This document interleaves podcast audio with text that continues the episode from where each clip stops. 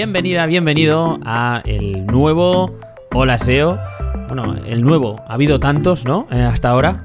Pero bueno, te, doy la bienvenida al nuevo formato, este formato fresquito, daily, eh, mañanero. Eh, no sé a qué hora lo estarás escuchando, pero esto se va a emitir a partir de las 7 de la mañana.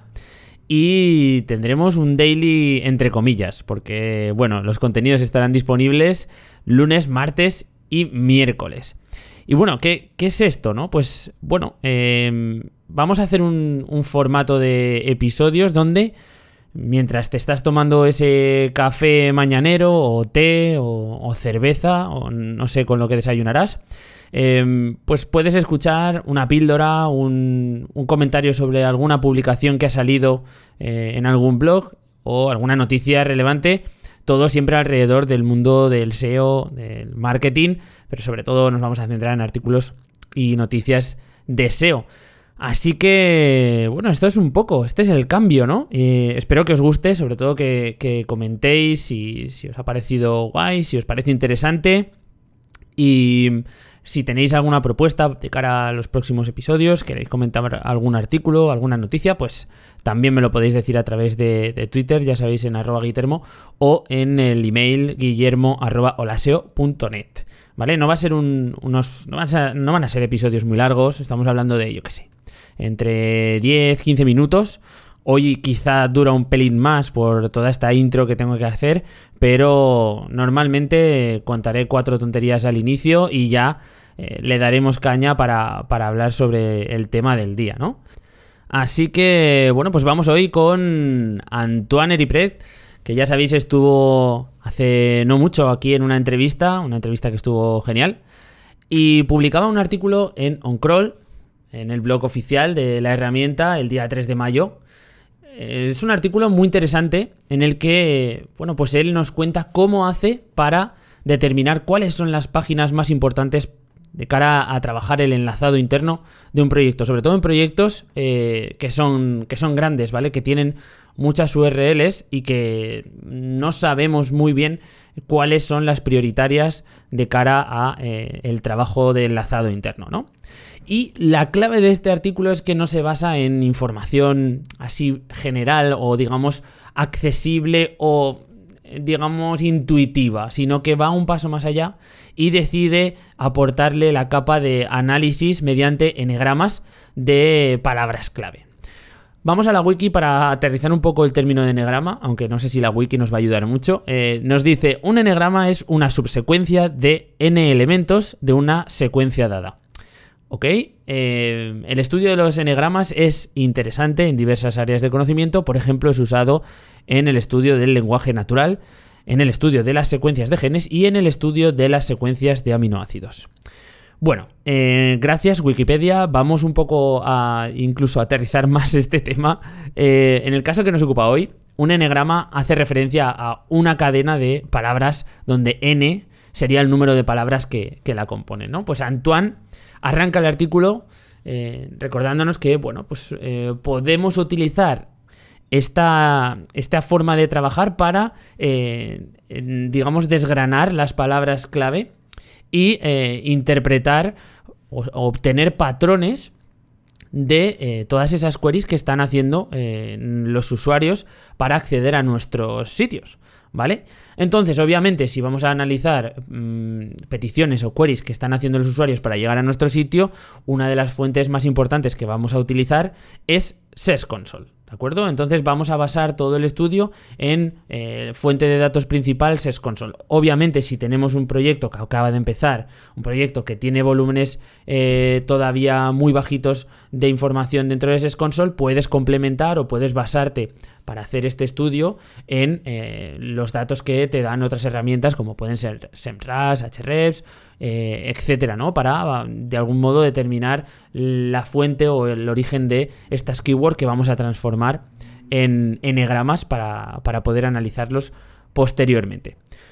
Dicho esto, otro disclaimer importante, como utilizamos SES Console, ya sabéis que SES Console de algún modo a veces eh, samplea los datos, ¿no? Sobre todo cuando aplicamos ciertos filtros de query de, palabra clave, samplea y nos dice Antoine que eh, cuidado porque hay posibilidades de que el sampleo cuando utilizamos una, una query para filtrar eh, esté entre un 30 y un 50%. Entonces la cantidad de información que se nos va a quedar por ahí por el camino es grande. Seamos conscientes de estos y bueno, pues vamos un poco a darle caña. Lo primero de todo, ¿cómo obtenemos los enegramas de eh, nuestro de nuestro nuestra fuente de, información que es eh, Search Console. Bueno, pues descargamos los datos de Search Console para obtener pues estas queries. Em, Importante que descarguemos los datos. Aquí Antoine todo el rato está trabajando sobre el portal en el que curra, que es un portal de, viajes eh, relacionado con el sector de viajes.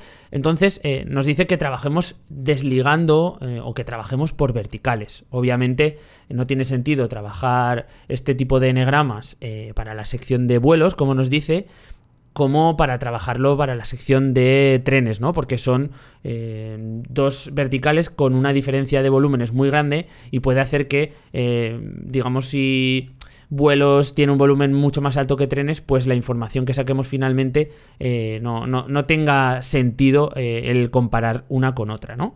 Así que nada, hacemos eso, trabajamos por verticales y comenzamos a extraer, eh, bueno, algunos puntos importantes de ese listado de, palabras clave que hemos extraído de Search Console. Lo primero que nos dice Antoine es que eliminemos variables. Nos da un ejemplo súper sencillo de cuatro keywords que enseguida vamos a entender como variables. Por ejemplo, nos dice Vuelo París-Roma, vuelos barato París-Roma, vuelo Lyon-Barcelona, vuelo barato Lyon-Barcelona. Vale, aquí vemos que hay eh, diferentes estructuras, ¿no? Y que se pueden identificar variables. En un caso será eh, la variable origen, ¿no? En el caso vuelo París-Roma, pues el origen del vuelo sería París y el destino sería Roma, ¿no? Pues tenemos aquí dos variables que podríamos eh, sustituir en todas estas queries para igualarlas, ¿de acuerdo? Y ya de, un modo súper sencillo vamos a igualar todas las queries que, hemos exportado independientemente de eh, las ciudades a las que hagan referencia. Esto en el caso de, Antoine y en el caso de su, de su proyecto, en el proyecto que ocurra, es complejo porque al final, eh, digamos, nos sitúa, nos, hace usar dos queries que son ciudades, ¿vale? Dentro de una misma frase y él tiene ya su sistema para poder extraerlas, eh, identificando que la primera query en aparecer de ciudad es origen y que la segunda query en aparecer de ciudad es destino, ¿no? Pero en, casos diferentes, como por ejemplo puede ser un e-commerce, si analizamos las palabras clave podemos encontrar variables de tipo talla, eh, de tipo color, eh, bueno, tamaños, todo esto eh, va a ser mucho más sencillo de, encontrar y de, eliminar esas variables o de uniformizar las, palabras clave que tengamos en el listado, eh, pues bueno, poniendo este tipo de, variables sustituyendo las, palabras clave con los términos de origen, ¿no? De esta forma, pues tenemos toda la información ya eh, mucho, mucho más estandarizada y que, que podemos empezar a, trabajar de cara a separarlo en enegramas, ¿de acuerdo? Aquí lo que hace Antoine es aplicar eh, la magia de Python, de Python, que todo el mundo debería tener conocimientos de Python o un buen amigo al que, al que invitar con cervezas o sobornar para que eh, ejecute los scripts y adapte los scripts que nos ha dejado Antoine en el post.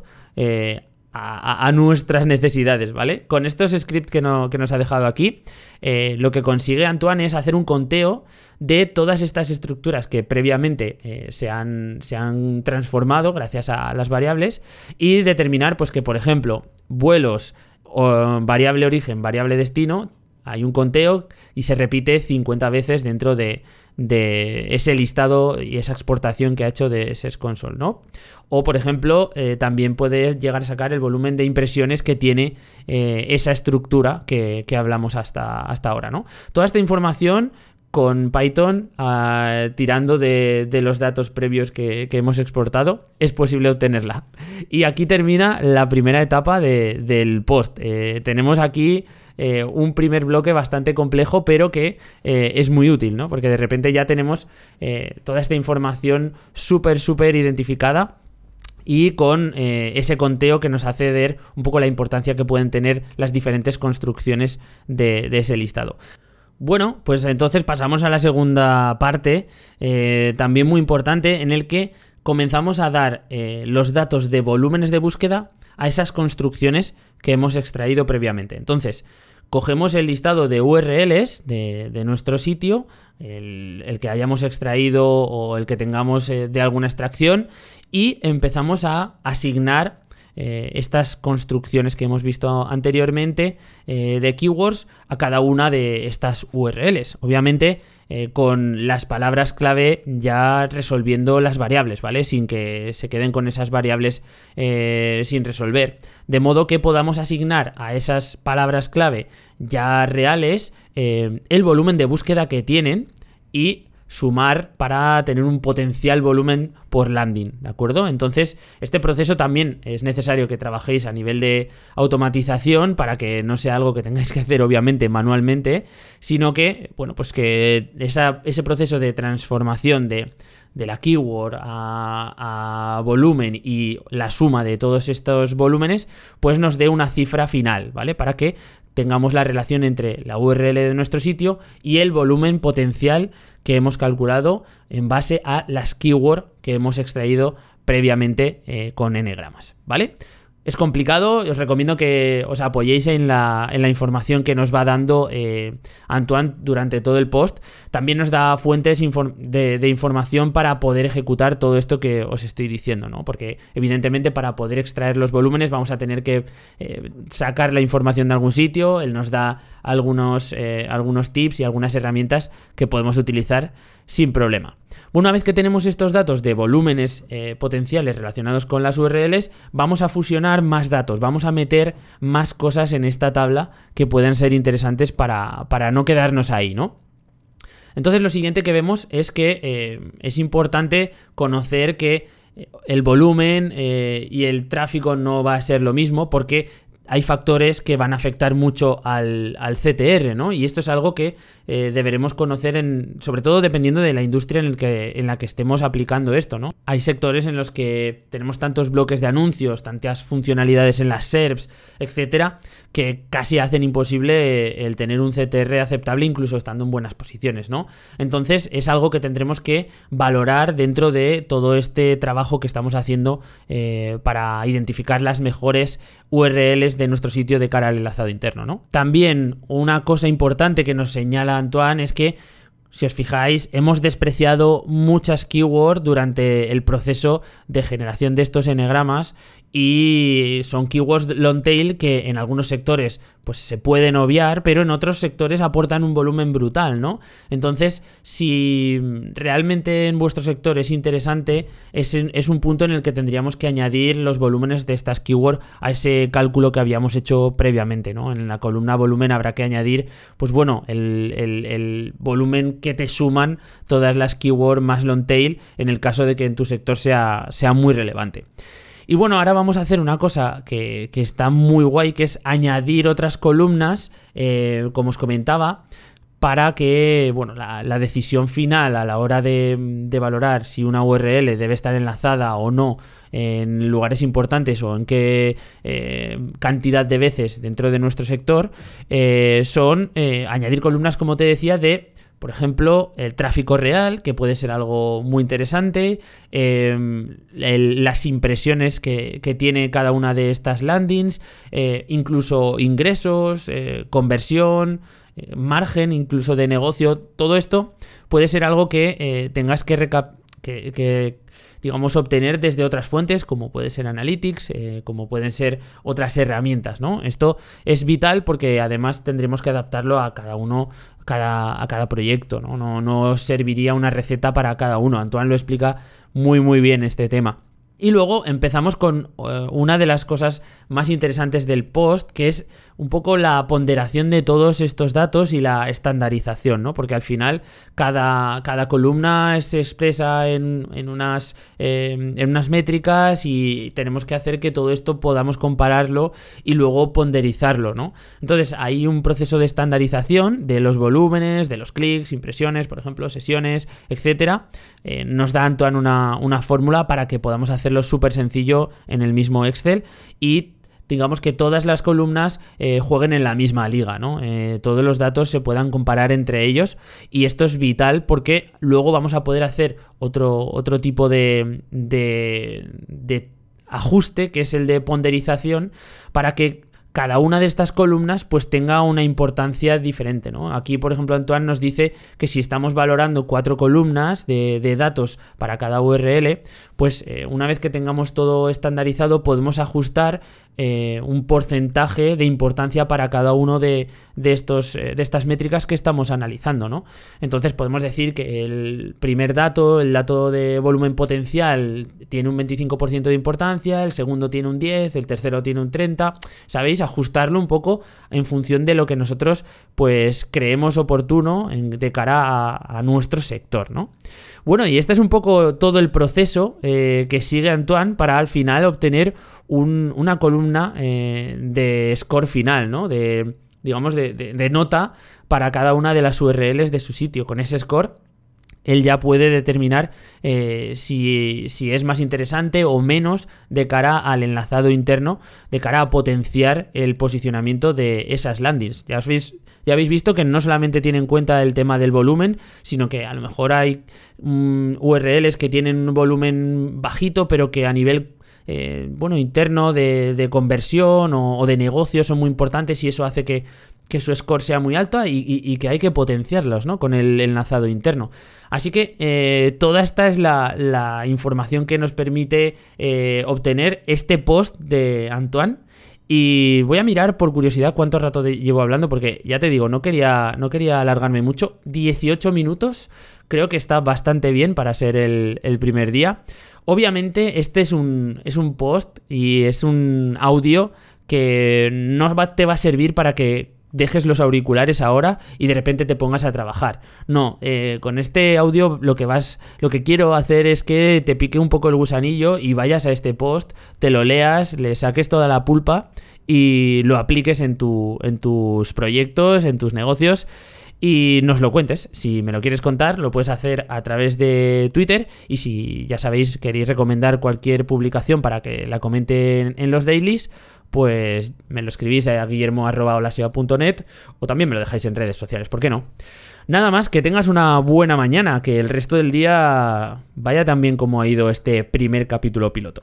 Un abrazo muy fuerte.